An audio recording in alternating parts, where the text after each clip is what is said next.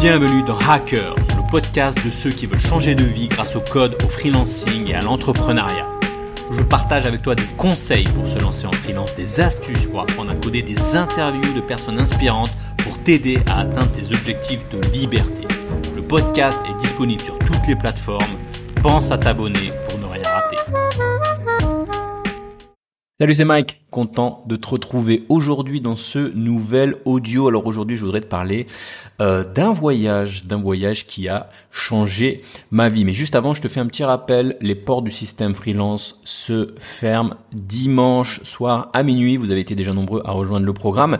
Et si jamais toi aussi t'es intéressé par le programme, je t'invite à jeter un petit coup d'œil sur le lien qui sera probablement en dessous ou au-dessus de ce podcast sur le canal Telegram. Alors je reviens à ma story, mon histoire euh, du voyage un peu qui a changé ma vie. Je vais te raconter un peu euh, cette histoire et peut-être que de ton côté euh, ça fera écho avec tes histoires ou tes envies, etc.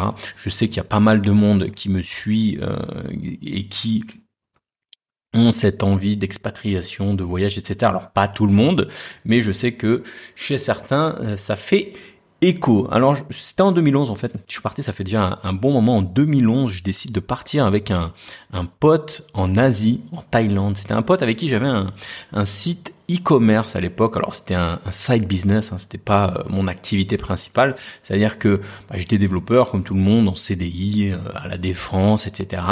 Et j'avais toujours cette fibre, on va dire, entrepreneuriale de, de créer des choses. Et à l'époque, bah voilà, j'avais créé un, un site e-commerce euh, et qui commençait un petit peu euh, à tourner puisqu'il ramenait 3, 4, 5 000 euros euh, par mois, euh, tranquillou. Alors à l'époque, partir en Asie à deux comme ça, j'étais parti avec mon pote, partir partir comme ça un peu en Asie, c'était un peu tu sais, il n'y avait pas toutes les vidéos YouTube, il n'y avait pas tous les influenceurs, il n'y avait pas Instagram, tout ça. C'était un petit peu euh, partir, euh, partir à l'aventure. Je veux dire, euh, j'avais personnellement, j'avais jamais fait un voyage aussi loin. J'avais jamais fait 11 ou 12 ou 13 heures ou 13 heures d'avion. Et en 2011, c'était beaucoup plus route que ce que c'est maintenant. Hein. Je veux dire, en 2011, t'avais, t'avais pas la, t'avais pas la 3G, la 4G partout. C'était, c'était vraiment un petit peu plus, un petit peu plus, un petit peu plus galère. Alors pour la petite histoire, je me souviens qu'on était arrivé à Bangkok. Euh, alors là, Bangkok, euh, explosion de d'odeurs, de, bruit, de, de, bordel, vraiment une ville, une ville qui, qui, comment dire, qui, qui bouge, qui, qui pullule, ça pullule de monde. C'est, c'est vraiment, c'est vraiment un bordel. Il y a la street food, tu peux manger, etc. Partout. Enfin, c'est vraiment euh, un dépaysement, un dépaysement total. Et, et je me souviens que premier jour où on arrive, euh, on tombe sur un tombe sur un sur un sur un taxi, un tuk-tuk, mec super sympa qui nous fait découvrir un peu le, le tour de du, du, quartier de Bangkok. Euh, enfin du, du, quartier dans lequel on était, on était bah, comme tous les touristes, on est arrivé du côté de, de, de San Road, un truc comme ça, c'est vraiment un, un, repère à touristes quand, quand, quand tu quand tu découvres quand tu découvres la Thaïlande. Et c'était vraiment vraiment super sympa on avait passé une super journée avec, avec ce tuk-tuk. Le lendemain, on retombe sur un, sur un autre tuk-tuk ça. Et le mec, euh, le mec commence à nous dire, euh, voilà, aujourd'hui j'ai un super plan. Euh, il commence à, voilà, il commence à nous faire le tour de, de, le tour de, de, la ville. Et puis il nous amène en fait dans un, je me souviens à l'époque c'était un, un, tailleur. Alors c'est vrai que j'avais vu ça, j'avais vu ça que qu'en Asie tu pouvais te, te, te, tailler des costumes sur mesure pour pour trois fois euh, trois fois rien en fait.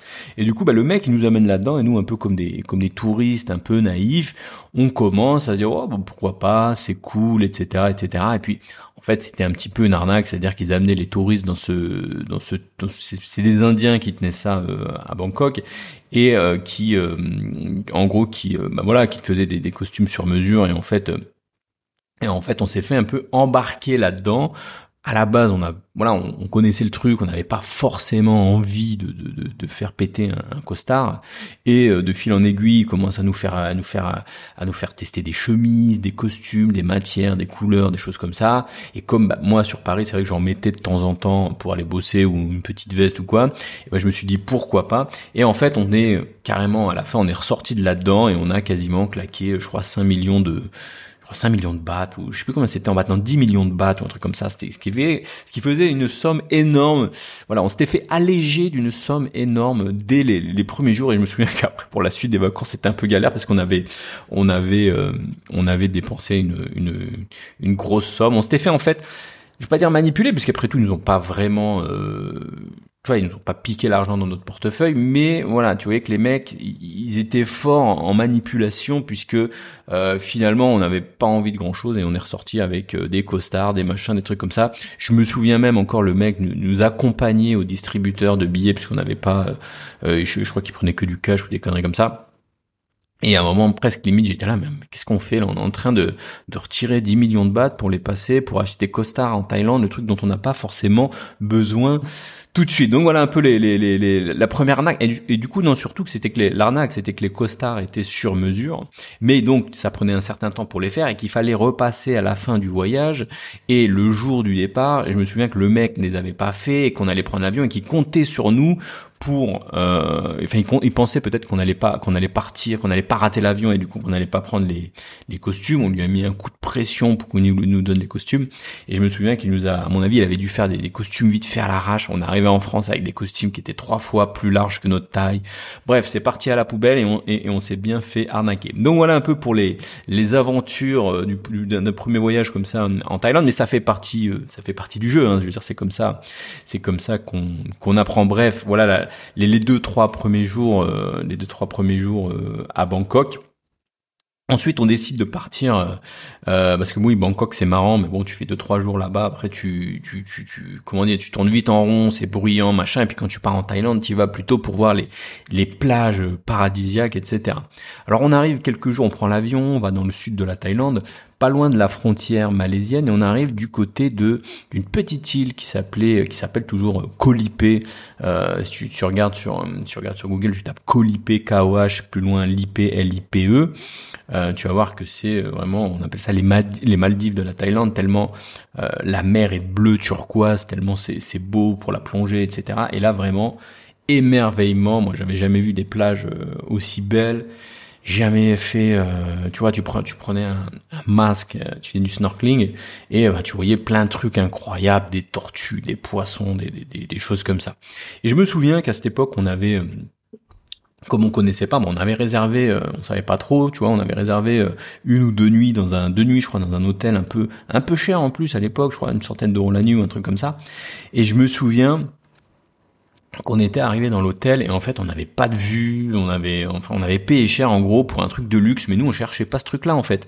Et donc du coup on avait on avait quitté en fait la, la chambre et on était parti sur des des petites guest house qui étaient euh, sur pilotis euh, avec vue euh, vue sur toute le, toute la plage et ça nous avait coûté, je me souviens à l'époque peut-être 20 ou 25 balles, 20 ou 25 balles, ce qui faisait peut-être 800 bahts à l'époque, quelque chose comme ça.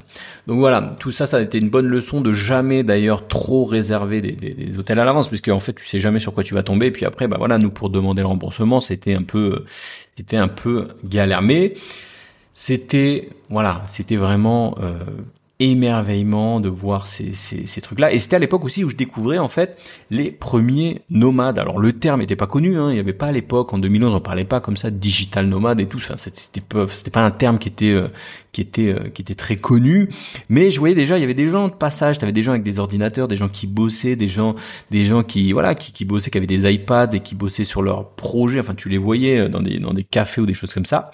Même si à l'époque d'ailleurs il n'y avait pas de il n'y avait pas de 3G, donc pour te dire, t'allais euh, T'as les mêmes. Moi, je me souviens qu'à l'époque, on avait, on avait à peine les smartphones et je me souviens qu'on allait dans les sortes de cybercafés, euh, comme tu avais un peu en France à l'époque, pour justement essayer de, de, de, de, de, pouvoir rester, de pouvoir rester connecté, etc. C'était vraiment un, peu un autre monde. Et je me souviens même qu'il n'y avait pas de distributeur sur l'île. Pour te dire, alors pour récupérer de l'argent, il fallait que tu ailles payer. En fait, tu payais en carte dans des hôtels qui acceptaient de, d'encaisser des paiements et qui te, qui te prenaient une commission, bien sûr, et qui te, qui te reversaient du cash.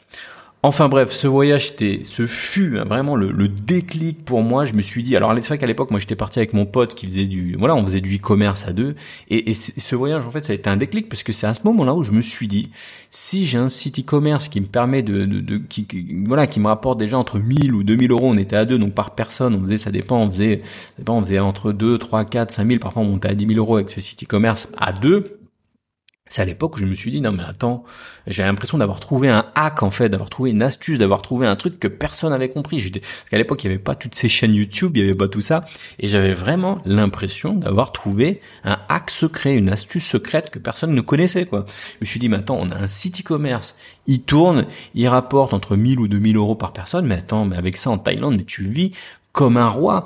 Et c'est marrant parce qu'à cette époque, je m'étais même pas euh, posé la question du freelancing. Je je savais pas que, en fait, ça m'avait même pas traversé l'esprit. Je veux dire, à cette époque, euh, pour moi, être développeur, c'était forcément tes développeurs assis dans un bureau à la défense ou à Paris ou enfin peu importe chez ton chez ton chez ton patron. Et puis il était hors de question. Enfin pour moi c'était même pas concevable de pouvoir travailler en tant que développeur à l'autre bout du monde. Et c'est vrai que pour moi le e-commerce c'était le voilà c'était un peu la porte de secours. Et c'était l'idée d'être développeur freelance nomade etc en 2011 c'était quelque chose qui, qui était même pas qui était même pas possible. Si je voulais faire ça il fallait limite abandonner euh, ce ce job de développeur. Je veux dire euh, parler de remote parler de de, tout ça euh, en 2011 c'était c'était un peu c'était un peu pionnier on va dire même freelance hein, parler de freelance de développeur freelance c'était quelque chose qui qui était un peu un peu foufou Bref, je me souviens d'être rentré en France comme ça, euh, de voyage avec toutes ces envies dans la tête. J'avais vraiment envie de me dire tiens, il faut vraiment que que que que, que je vive cette vie-là. Moi, j'ai envie de, de, de partir vivre comme ça euh, dans des pays exotiques. Euh, bah là, c'était en Thaïlande, etc. Avec les paysages, la vie, etc. Mais pendant des années, en fait, c'est resté juste un simple rêve dans ma tête. Ça veut dire que j'avais cette envie-là je l'avais voilà j'étais parti comme ça un peu à l'aventure avec avec mon pote. Ça avait fait un déclic dans ma tête. Mais voilà quand je suis rentré en fait bah souvent tu sais quand tu pars en vacances tu réfléchis à plein de choses, tu, tu, fais un peu des plans sur la comète, tu, tu réfléchis à plein de trucs, et puis quand tu rentres, eh ben ça fait ça fait pchit, la réalité revient revient au galop, et puis voilà, tu, tu reviens dans ta routine métro, boulot, dodo. Et moi je me souviens qu'il a fallu attendre plusieurs années hein, pour vivre ça. Euh, je veux dire, il a fallu que je passe déjà freelance parce qu'il a fallu aussi qu'à un moment je me suis dit voilà je peux faire cette vie là en étant freelance développeur freelance mais il faut bien évidemment passer par la première étape c'est-à-dire la première étape de devenir freelance donc c'est ce que j'ai fait en 2013 en 2013, j'ai enfin réussi à quitter mon CDI. Ça n'a pas été facile. Euh, j'ai eu des périodes de doute, de haut, de bas. J'ai mis euh, peut-être plusieurs mois avant de trouver euh, quelque chose de sérieux. J'ai même pendant un moment hésiter à retourner en CDI. Et si j'avais fait cette erreur-là, ben, je pense qu'après repartir en freelancing plus tard, ça aurait été, euh, ça aurait été encore plus compliqué. J'ai, voilà, ça a été compliqué, ça a été galère, mais finalement après, j'ai réussi à trouver des clients, j'ai réussi à avoir un réseau, une expertise, etc. Euh, mais euh, qu'est-ce que j'allais dire? Oui, mes croyances limitantes m'ont fait sans cesse reculer mon rêve. C'est vraiment euh, quand, quand je repense à, à mes envies et ce que je voulais faire, j'avais plein de croyances limitantes sur le fait que je puisse devenir euh, freelance nomade en Asie, etc. Puis t'as la pression familiale, la pression sociale, euh, et du coup en fait tu franchis, euh, franchis jamais en fait le pas. Alors il y a plein de personnes qui, qui D'ailleurs, je réponds aujourd'hui aussi dans une vidéo FAQ euh, sur YouTube, tu vas retrouver sur YouTube, euh, Chill and Q&A épisode 3, et c'est vrai que euh, il y a plein de gens, enfin non, il y a plein de gens, mais souvent c'est un truc qu'on pense, et j'ai reçu cette question aussi, où on me dit, Mike, pour toi, ça a été soit un coup de chance, ou soit c'est facile, ou pour toi, Mike, c'est facile, etc. Pourquoi? Parce que toi, tu me découvres peut-être sur YouTube, euh, et je suis déjà en place. J'ai déjà, je suis déjà passé freelance, je suis déjà expatrié, je suis déjà nomade, etc. Euh, et on pense que voilà, pour Mike, c'est facile. Mais sache que ça n'a pas été facile. Sache que j'ai perdu, entre guillemets, j'ai pas perdu, mais j'ai attendu quasiment 6 ou 7 ans avant vraiment d'être ici. Ça veut dire qu'il a fallu d'abord que je sois freelance et ensuite que voilà, j'ai attendu, j'étais pas trop sûr, etc. avant de euh, tout quitter et de partir vivre à Bali. Alors maintenant, Bien sûr, maintenant je me dis que c'était pas si dur que ça. Maintenant je me dis bah oui, j'aurais pu le faire avant. Je sais pas pourquoi j'ai attendu si longtemps. C'est vrai que je, suis tellement bien ici, je vis enfin la vie euh, dont j'ai toujours rêvé, et je me dis mais pourquoi j'ai perdu autant de temps, tu vois? Et euh, finalement, j'aurais pu ne jamais partir. J'aurais pu. Moi, ce qui me fait peur, c'est qu'au moins je l'ai fait. Je veux dire, je l'ai fait. J'ai perdu 6 ou 7 ans, mais au moins je l'ai fait. J'aurais pu ne jamais partir. J'aurais pu rester en CDI à la défense et garder un peu ce secret, ce regret dans ma tête comme ça pendant pendant pendant pendant des années et j'aurais pu ne jamais avoir vécu la vue la vie que j'aurais voulu vivre et c'est peut-être ton cas. Eh bien, je te dis oui, ça fait peur. Oui, c'est risqué. Oui, c'est pas facile, mais je peux juste te dire que le jeu en vaut la chandelle. As-tu envie de te réveiller à 50 ou 60 ans en te disant ah bah j'ai jamais euh, vécu la vie dont, j'ai rêvé, je n'ai même pas essayé. Je veux dire, il y en a qui qui n'essayent même pas. Alors oui, tout commence par un rêve, mais tout commence aussi par une première pierre. Moi, ma première pierre, ça a été quoi? Ça a été de quitter mon CDI et de passer freelance. Si je n'avais pas fait cette première action, eh bien probablement que je serais resté dans un CDI à Paris ou je ne sais où et que j'aurais jamais euh, vécu la vie que je suis en train de vivre et, et, j'aurais peut-être encore des regrets. Je regarderais peut-être d'autres youtubeurs ou d'autres personnes sur le net ou, ou sur Instagram en train d'avoir la vie que je rêve et je serais resté euh, frustré peut-être comme ça pendant des Alors voilà un peu pour cette petite histoire du, du voyage en fait qui a été ce déclic. C'était vraiment ce voyage en 2011 que j'ai fait avec un pote qui m'a qui m'a donné cette envie de, de faire ça. Et si tu regardes si, si, si tu, tu, tu, tu regardes bien cette histoire, elle date de 2011 et on est en 2022. Tout ça pour te dire que les choses prennent du temps. Il y a des personnes qui, qui pensent parfois que c'est trop tard. Il y a des personnes qui me disent ouais mais Mike j'ai 35, j'ai 40, j'ai 45, j'ai 50 peu importe ton âge, à tout moment tu peux changer, à tout moment tu peux passer freelance, à tout moment tu peux euh, partir vivre la vie que tu rêves. Voilà, je termine là-dessus en te faisant un petit rappel. Le les portes pardon du système freelance se terminent dimanche. Euh, c'est peut-être le moment aussi toi de commencer à mettre la première pierre de ton projet et de justement commencer à préparer à construire ta carrière de freelance. Je te laisse regarder le lien sous cet audio ou au-dessus et je te dis à bientôt pour un nouvel épisode du podcast. Si tu as aimé cet épisode, pense à le partager et à mettre un avis sur Apple Podcast. Cela te prendra une minute, tu n'auras à le faire qu'une seule fois et cela m'aidera à le faire connaître. Si tu veux continuer l'aventure Hackers avec moi, bien sûr, abonne-toi.